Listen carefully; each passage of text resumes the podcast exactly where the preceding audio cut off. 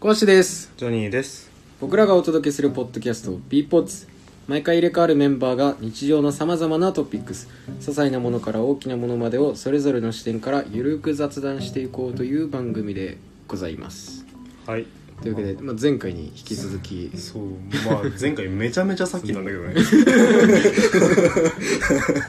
まあね完全にアナログ界と化したからねねえ申し訳ないけど、ね、好きな話させてもらった。やまっぱあでもね前振りとしてそうね。あの一話は前振りなんで。うん そうそうそうそうまあね、今回こそは、まあ、ネット初のそうねネット初アーティストそう、まあ、それこそさっき俺が多分メインで話したと思うから次コアちゃんがメインででも俺言っちゃっていいあゆゆ、うん、やっぱねまあなんて言うんだろうもう今ネット発アーティストといえばみたいなところだと思うんだけどほうほうまあね、やっぱ俺はねやっぱ米津玄師なんよいやーそうよね、 うんだってもう今で言ったらさもうね上位の上位もをうトップアーティストうん多分ネットから出てきたアーティストで一番成功した人なんじゃいないやかなと多思うん分だけそどうだよね、だからちょっとうん米津玄師を語り たいうん いいいや語らせてくれあの ね俺コアちゃんがめちゃめちゃ米津さんのこと好きないのや知ってるからそう大好き俺なのは語ってほしい 俺はそれ聞き たいいやどうそう結局、うんまあ、米津さんはどういう感じのことを語りたい感じなの、まあどうだろうまあちょっと彼生い生い立ちっていうかまあなんか俺ああまがあ言うのもあれだけど、まあそうだね まあちょっとねやっぱどうどういう風になって今の米津さんがあるのかってうこと、んんそうそうそうまあもともとはさ、うんあのまあボーカロイド出う身なわけんまあそれはね、八八名義でそうそうそうボーカロイドを当出し時てたと聞いてたわ、うんそれこそドーナツホールとかそうそうそうそうサンタヒーローとか、うんああいうものかっけえなと思って聞いてたうんでまあそういう感じなんだけど、うん、まあなん、うん、あどっから話せばいいんだろう いやいいちょっとよあのね、うん順を追っていこうそうだねそうあのねやっぱね米津さんに関してはね、んやっぱ仕入れてきた情報も違うし情報量がやっぱ違うから、ちょ順にいこう順にまあねじゃあそのそもそもまあ米津さんがうんうんとまあなんで音楽活動を始めたのかみたいなとこうんうろんから、うんこうもともとは結構うん漫画が好きで、あはいはい、はい、漫画家になりたかった人なんだよねあそうなんだあでもなんか自分で絵とかも描いてるもんねうまいじゃん、うんうんだから、まあ、絵はずっと好きで、まあ、うん今でも描いてるし、うんうんただ小学生の頃は漫画家になりたかったんですうんああそうなんだそれでうんと、まあ、その漫画好きなうんなんて言うんだろう、まあ、その系譜というか流れで、うんうんうんまあ、パソコンとかでいろいろあーそれを見てたなのるほどなうんうんうんでそこでたどり着いたのが、まあ、フラッシュアニメだったんだけどああそう、まあまあね昔ってさそのなんて言うんだろうネットで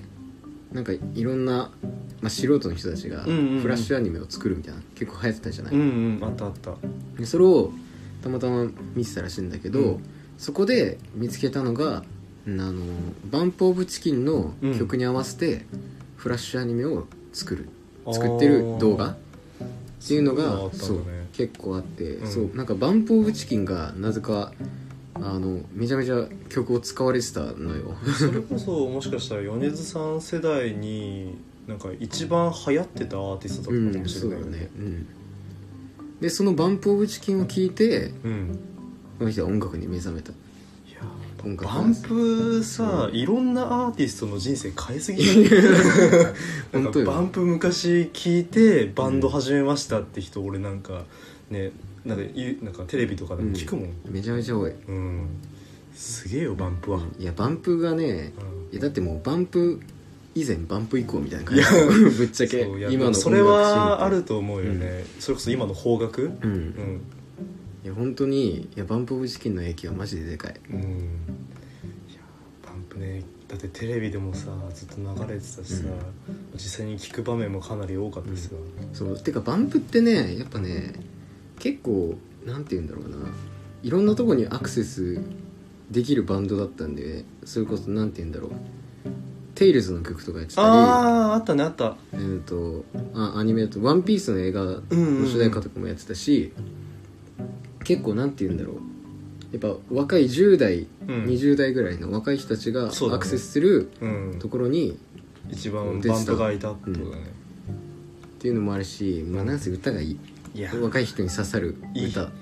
の よバンそうプいいのよでちょっとねこうバンプの話になっちゃ うバンプ界になっちゃうから今回は次の話になっちゃうからこれねネットネット界だからねそうでまあ、米津そさんんなよそうバンプオブチキンに影響されて音楽を始めたと、 うんうんでもともと普通にバンドをやってたんだよねああそうだったんだ中学生の頃はうんうんで普通にバンドやってたんだけどなかなかこう人と一緒に何かをやるっていうのがうまくできなくてああうんうんうんそこで見つけたのがボーカロイドだった、そうだよ自ね分一人でできる音楽っていうそう一個一個自分で曲入れていってそれこそベースとかドラムとかギターとか、ああいうものそをう全部自分で入れて、うんでボーカルはボーカロイド、うなんかね、んまあ、いわゆる DTM ってやつだね、いやうん、俺ちょっと疑問があるんだけどさ多い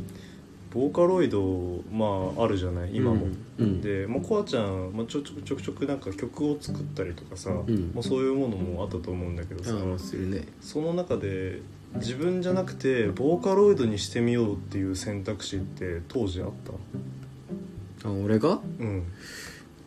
それこそうーんまあちょっと YouTube にも2本ぐらい今上がってるじゃないうんそうだね 携帯で撮ったやつねそうそうそう ああいうのとかも撮る時にさ、んまあ、自分の声をその世に出すっていうより、ボーカロイドを通して自分の歌を歌っていうか曲曲曲を聴いてもらうみたいなのってあった当時そうしたいっていうそうそうそう願望ってことそうああのーそれはねあったかなあったんだ、うんなんか普通にボーカロイド面白いなって思ってたし、うんなまあ、俺も学生の頃結構ボーカロイドにハマってたから、うんうんううんん本当だ俺の学生時代の音楽ってバンプとボーカロイドだったからだって俺コアちゃんに連れてってもらったさ楽器屋さんとかにさ、んまあ、アンプとかさいろんなの置いてる中にさボーカロイドのキットみたいな のいがや売ってそたのうそうよそうそうそうあこういうとこに俺置いてるんだなって思って そう本当に音楽好きな人がたどり着きやすい場所に俺そこにあるんだなって思って、なんか俺今までボーカロイドってなんか本当にパソコン好きな人が、うんあのそれこそ DTM みたいなデスクトップミュージックみたいのをさ触ってる人がボーカロイドにたどり着いてるのかなって思ったんだけど、うん普通に楽器としてボーカロイドを選ぶっていう人もいるんだなって思って、うんすごいなってそれは本当にそうだわ、そうだもんねボーカロイドまあこういう言い方をしてはあれなのかもしれないけど、んまあボーカルを務める楽器だもんねうんうんまあ本当にそういう感じだよいうんやでもボーカロイド普通に面白いなと思ってたし、うんうんうんうん全然いいなとは思ってたけど、うんうん俺まあなんせそういう 機械音痴だからさ、あー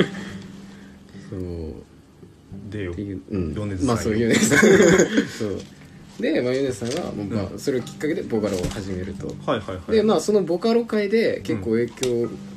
受けたのが大岡さんああそうなんだあの人は結構ボカロのパイオニアみたいな、そうだよね、うん、本当初期の頃からのうんうんうんボカロ P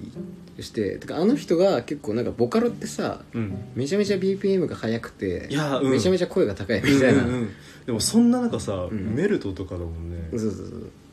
うなんかそういう概念概念ってかボカロらしいみたいなうん定義を作り出した作ったうんうちの一人みたいな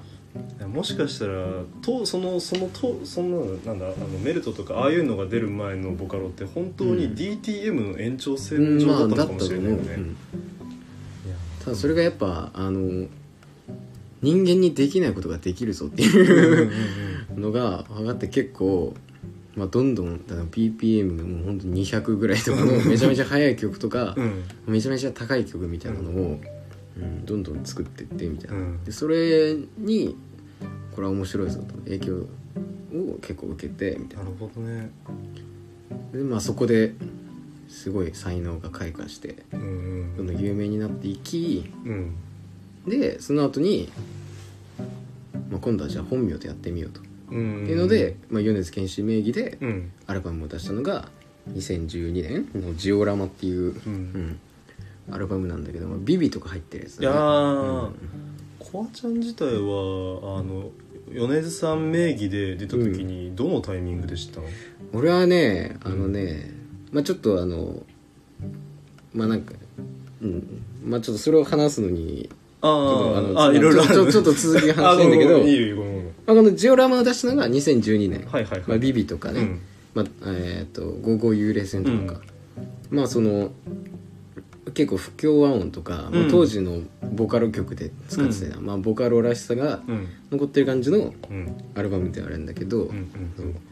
でまあこのアルバムを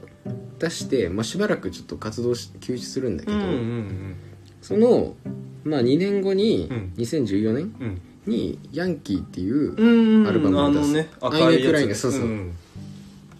で、まあ、ここの時にドーナツホールとかも出してるんだよね、うんうんうんこの前の年だったかな2013年とか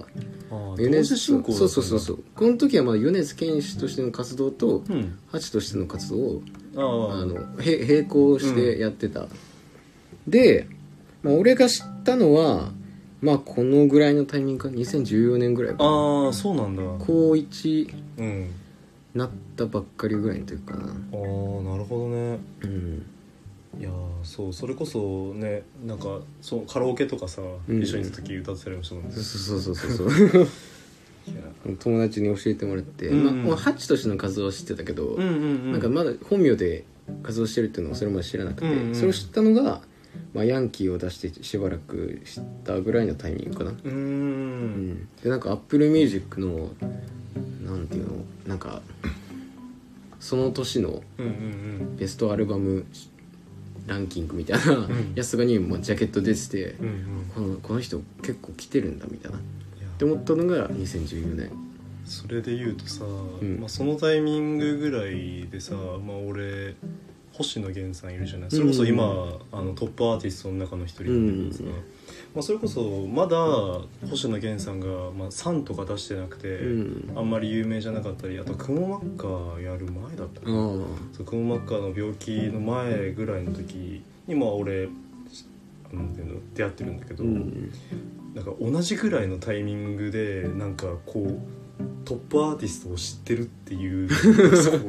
そうなんかい いなって思ったしかもやっぱちょっと同時代にさいやそうだよねなんかそのまんまその上にこううん登っていってるっていうのそうそうそうはすごいなって思うわそうでまあその後にアルバム出したのが2015年で、んメトロノームとか入ってるやつなんだけど、うんうんうんでまあその2年後にブートレイクっていう、それこそまあねあれだねあの打ち上げ花火とかうんあの映画の主題歌そうにだなってねるやつルーザーとか、まうあ、んとにかくタイアップとかがうん結構多い、メディアでにちゃんと出てるってそういだうね時期だよねでなんかこのぐらいから結構、なんかそれまで、まあ、ボーカロイドとかでうん自分一人で曲を作るっていうのがうんうんうん主体だったのが、まあなんかそれはヤンキーぐらいからその変遷はあったんだけど、うんうんここでがっつり人と一緒に曲を作るってことをあー始め出したんだよね。それはああるよのま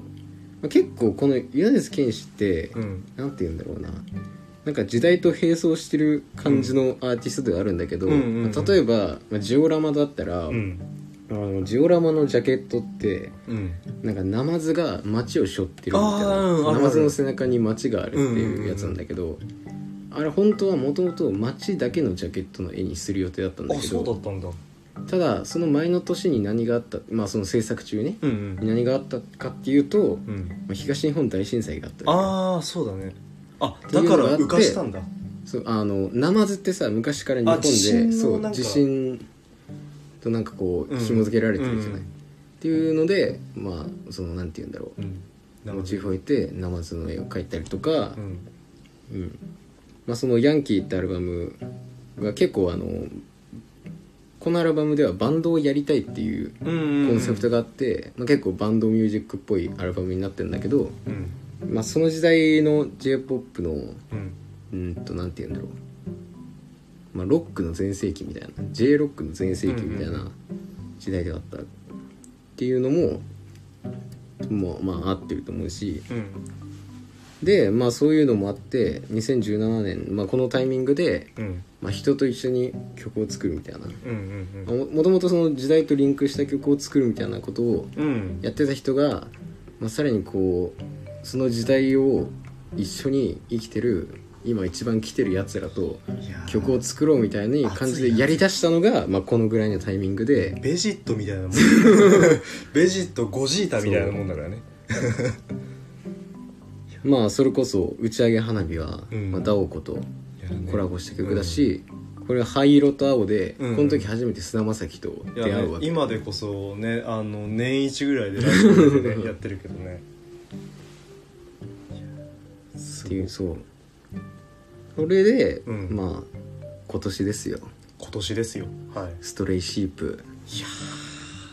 あれを出してねあれねすごかったねそうちょっとねもうこのちょいいですかいこやいのいよアルバムについていやいいよいやいいよで もその前に、うん俺あれ出たタイミングでストリーミング始まったっていういやのもそなんうかこうそそうそうそうそうそっちもちゃんと始めたんだなってなった、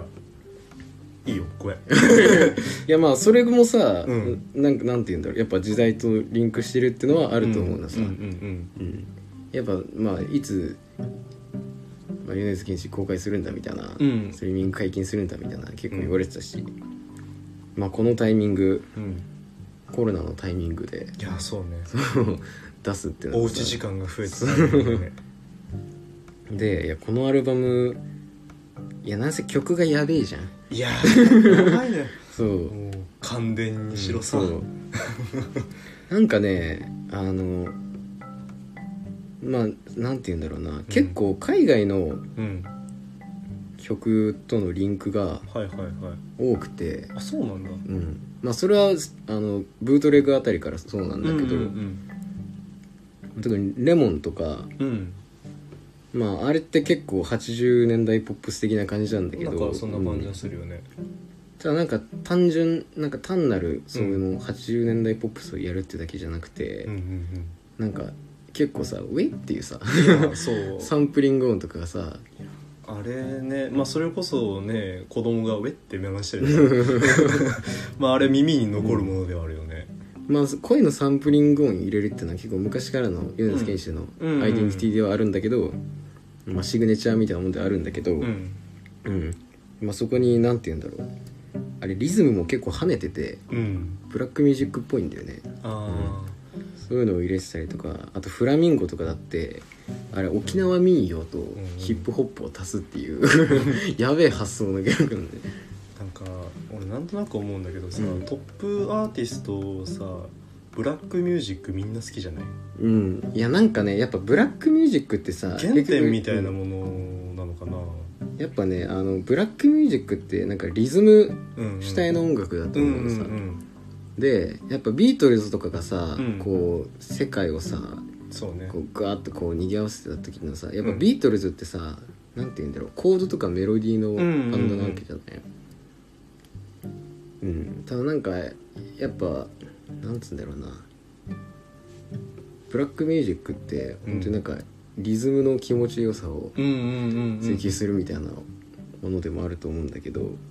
やっぱね結局みんなリズムが好きなんだと思ういやそうだ多分本能的なものかもしれない、そうやっぱね本当にそれはあるうんそれこそなんかまあブラックミュージック系列で言うと、まあ、いきなりちょっと言うんですけあどかあら全離れ然るいいけよどいいよなんか「ずっとマヨ」とかだってああーれなんかめちゃめちゃブラックミュージックのうんうんなんだろう色が出てると思うのさ、おまお、んあ、それこそ最近出したさ「クラックフロックうん、」まあ、あの曲もなんか結構あれ聞いた時にさ、んあれ星野源かって思ったんいで やーそれはちょっと思ったわい い意味でねうんうんうんなんか急に倍速でリズム刻んだりとか転調めちゃめちゃ気持ちいいからね、うんそうそうそう結構ねいやずっと前はねリズム気持ちいい曲が多いうんそうだよね「眩しい DNA だけ」とか「グたラだスあれめちゃめちゃ歌いづらいよゃ歌ねいづらいあれ本人だからさ出来上がってるものであってさ、うんとっても歌いづらいそのむかなんかそれこそさ、まあ、シャルルとかはさものすごく歌いやすいし気持ちいい、その声を出して気持ちいい感じだけどズドマヨは俺聞きた い聞いてでこう静かに踊りたい感じの曲ではあるなんかねずっと前はなんて言うんだろうなんかメロディー主体じゃなくてやっぱりあれリズムに合わせたメロディーなんだよね結局、うんうんうんなんか結構聴いてるとなんかドラムとかのリズムとそのメロディーを合わせてたりとかうんうんうんしてるし、なんかね、まあ、ミラボミラボっていうのかなああ,、ーうんの曲あの曲の歌詞に「リズムがなきゃ話も味気ない」って歌詞があるわけいやーだからねやっぱねこの人は結構リズムやっぱり意識してるなって思ねっいやたーあそのれ曲はあ聴るいてだろうねうんだからねいやずっと前も好きようんちょっと前はい いいやなんかなんだかんだ俺なんかずっと迷いに戻っちゃうかもしれあないいいいろんなのいやあ話を戻るんじゃなくーていろいろ聞いたりとか違うの聞いたとしてもちょっと聞きたいなってなうる、んそのなんかなんだろうそのリズムの快感みたいのを、うんあの味わいに行く感じはあるかもしれない、そうよねそうなんかリピートしたくなる曲っていうか、ううんん、やっぱね今の音楽って結構そのリズムっていうのはうんうん一個大事なキーワードっていうか、うんそれはあるだろう、だってリズムってやっぱ世界共通言語みたいな、うんまあ、それものだはと思うねあの、うんそれこそおなんか声とか、うんその言葉の種類とか、うんそういうのも関係なくリズムっていうものだけで、ね通じ合えたりとか、うんそういうのあると思うから。うん、あとなんか他のネットアーティストとかだとやっぱ神山陽ってんまああのもともとボーカルで結城さんってうん名前でやってた人なんだけど、なんかこの人があの「イエロー」って曲を出したんだけど、んこの曲がなんか海外でめっちゃヒットしたあそうなんだあのうんヒットっていうかその YouTube のコメント欄に、なんかめちゃめちゃ海外のコメントがブワーってうん出たんだよね、まあ、いわゆるバズったそうそうそううんそれも結局そのこの「イエロー」っていう曲のリズムがうん海外のそういうなんて言うんだろうな海外主流のポップソングとそれが合ってたっていうか、うんうんうん結局そのリズム感がハマってうんうんいろいろ世界にも届いてるみたいなのがやっぱ面白いなって思うし、すごいよねうん日本初のアーティストでさ、まあ、本格的に海外で受けるってなるとさやっぱりちょっと難しいじゃないうんそうまあそれこそさ、まあ、リズム主体のものだったりとかだったら受けたりとかもあるけど、その歌とか歌詞の内容で勝負してたりとか、うんまあそういうのってると伝わらないしねなかなか、うん翻訳をまあそのこ言語を知ってるならいいんだけど、うん翻訳を介してじゃないと理解できないっていうと伝わらないっていうのもあるよね。しかもやっぱ翻訳することでさ、だとそのうんちょっと意味合いが変わっちゃったりとかあるじゃん、日本語でしかできない表現とかが結構いうんだから日本語ってやっぱ難しいしさうん B 級映画のなんか洋画とかでさ字幕で見たら あなんかそういう翻訳なんだなみたいな、そう翻訳によってもねやっぱうん伝わり方は絶対変わっちゃうからね、まあそれやっぱさなんて言うんだろう言語が変わればさ、うんうんまあ言葉のリズム感みたいなのも変わってくるいしやさそうだよねそれが他の国で受け入れられるのかどうなのかっていうのもあるし、うんうんうんあとなんか日本と海外の曲の決定的な違いって、うんあのー海外の曲って低音がやべえのよああまとあにかそうだくよそうあねの全もう全体的に低音が強いっていうかうんなんて言うんだろう低音を大事にしてるそれ俺の車でさかけたらさ「うーん」ってなんか恐ろしい揺れ方するからねただ日本の j p o p って、まあ、今でこそ、まあ、ちょっとずつ変わってきてはいると思うんだけど、それまでっ高音て多いよね、うん、なんか音が高いものとかって多いしやっぱそれって結局テレビで流すからだと思うんだけど、ああその遠くまで届くってことうんとテレビって低音拾えないのよあそうなんだからそうテレビで流すためには、うんうん低音よりもその高音域の方が大事だからそういうテレビとか、なるほどねそうそういうので流すために、うんうんうんあの日本の曲ってあの高め低に低音域を切り捨ててるあとこそろうなんはだあるんだけど全然知らなかったそれはへえそうだからまあ海外と日本じゃその聞くオーディオのうんあれがまず違うっていうのもあるんだけど、だからその海外の曲流した後に日本の曲とか、そのままシャッフルとかで流れたりすると、うんなんかめっちゃ音ちっちゃくねえかみたいなあなんかそれはあなんるかかもしれ物ない足りなさがある、うんだからそれを海外の人たちに受け入れてもらうみたいなのを、うんそういうハードルもあると思うしああそうなんだ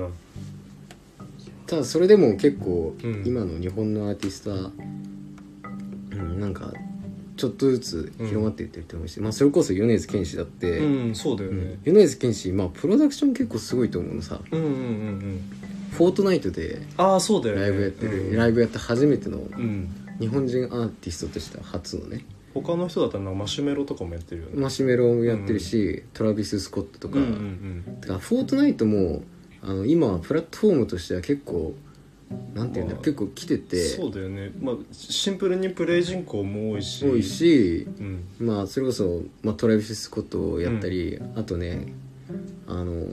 あちょっと映画の話になるけど、うんうん今年あのクリストファー・ノーランのうんう「んテネット」が公開ああさされれたじたねゃんでそれのイベントとして、うんあのクリストファー・ノーラン作品をフォートナイトそんなの内やっでてたの上映する 上映会とかやってたりしてたえそんなことしたんそだだからもうそういうプラットフォームとしてあフォーートナイトがあってあそうなんだそこに米津玄師が足を踏み入れるっていうのが俺はうまく使うやっぱこの人はすごい なと思ったそうだよね、ねそれこそ昔で言ったらゲームの中で他の曲を聴くなんていうのはまあある意味ありえないような状況だから、なんかすげえよ、うんすごいだからなんか単純にネットから出てきて大きくなった人ってだけじゃなくて、うんもうネットでの生き方を知ってる人みたいな、そうだね、うん、なんか自分の売り方を知ってる人間って強いもんいやね、そううんあとなんか曲の出し方とかもなんかすごいね、素敵なのもう例えば「海の幽霊」っていう曲、まあ、この曲もめちゃめちゃいい曲なんだけど、うんうんまあなんか、まあ、重低音ビリー・アイリッシュ的な超重低音と、うんうんまあ、なんかデジタルクワイアっていう、まあ、なんか電子うん和声的なうのんを使った曲みたいなのなんだけど、まあ、この曲のなんて言うんだろう先行視聴会みたいなはあのをなんやかっそたうなんんでだすけどよそうこれを海の上でやったんだよねえ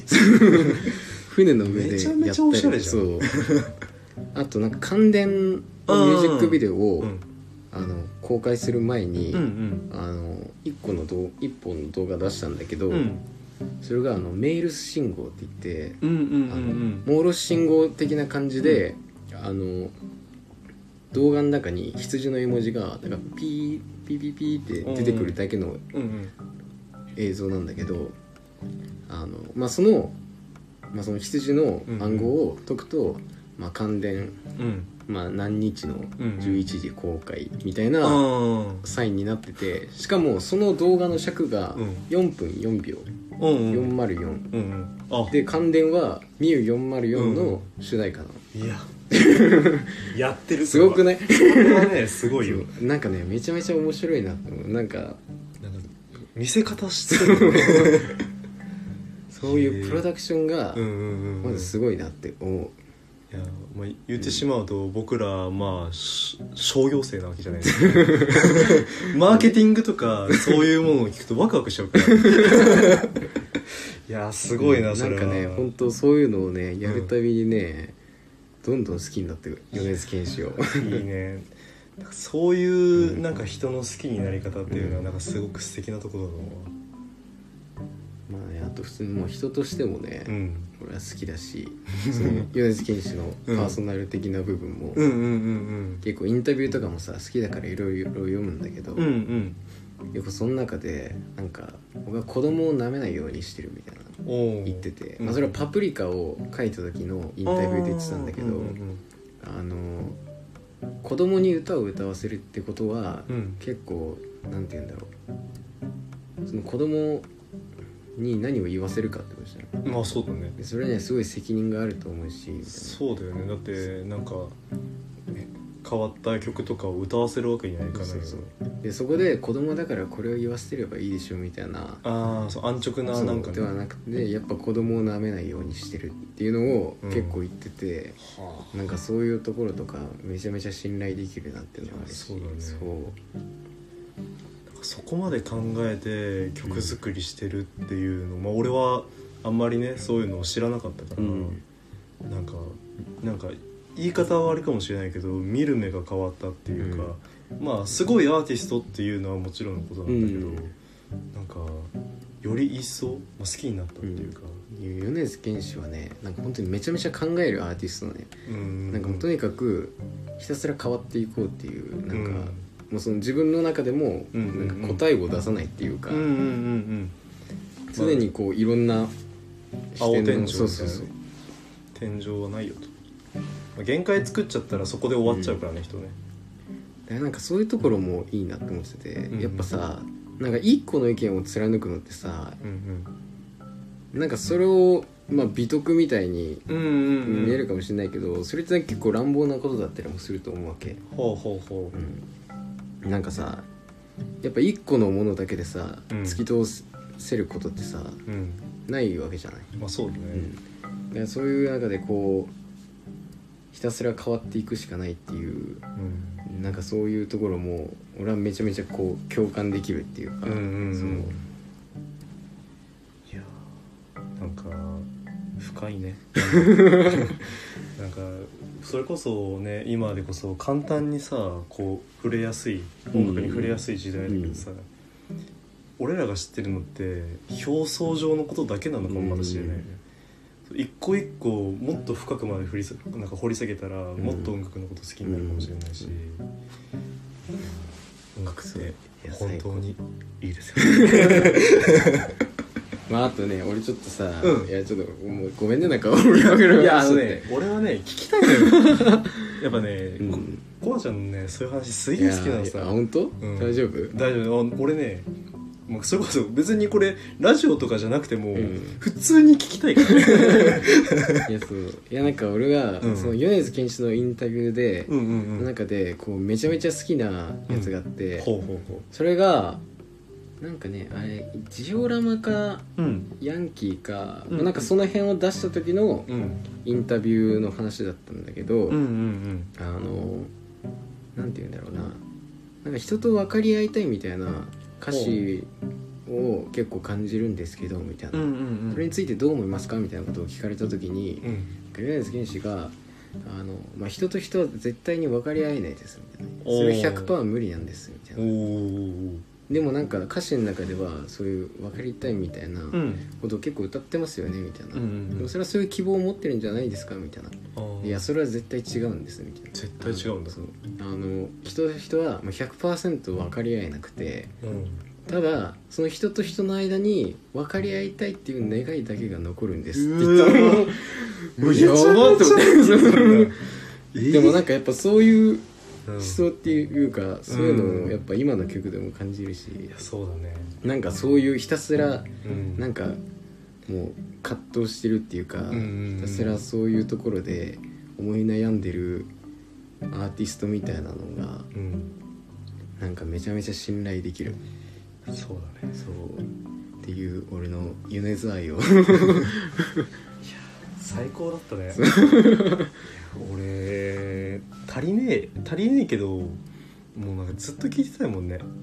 このコアちゃんのさ いや音楽の話やっぱり自分だとさ、んまあ限界があるわけよ、うんまあ自分で調べりゃいい話なんだけどさ、うん俺コアちゃんから聞く音楽の話が好きなの ああそれこそ自分が捉えないような視点で、うんあの物事を見てくれてるから、うんあの自分が知らなかった情報とか、はいはいはいそういうものを教えてくれてね本当に助かってる いやーそうだねいや結構お時間もいい感じですけどそうねいやちょっとねもうちょい語りたい人たちもいいんだけどなどうしますうんどうするもういいもうもう一一本いってもいいいっしちゃいます俺は構わんよしたみんらなも大丈夫 3本立てになってもいいの3かな本立てになってもいいの 3話目にして三話目三本立ていっちゃってるんですか3だけに3だけに恥ずかしここだけ切れない かない切って ほしいよまあじゃあ3本いしたこらういいですか、うんしたら今回はちょっと米遣いだったってことで いやそうコアちゃんの米津愛爆発熱い会だったってことで、うんいいとう思う、ん、したらちょっとうん今回はこういう感じではい終わりまして、またちょっとネットアーティスト話続編ということで、はいよ次回もよろしくお願いしますろしくお願いしますそれではバイバイバイバイ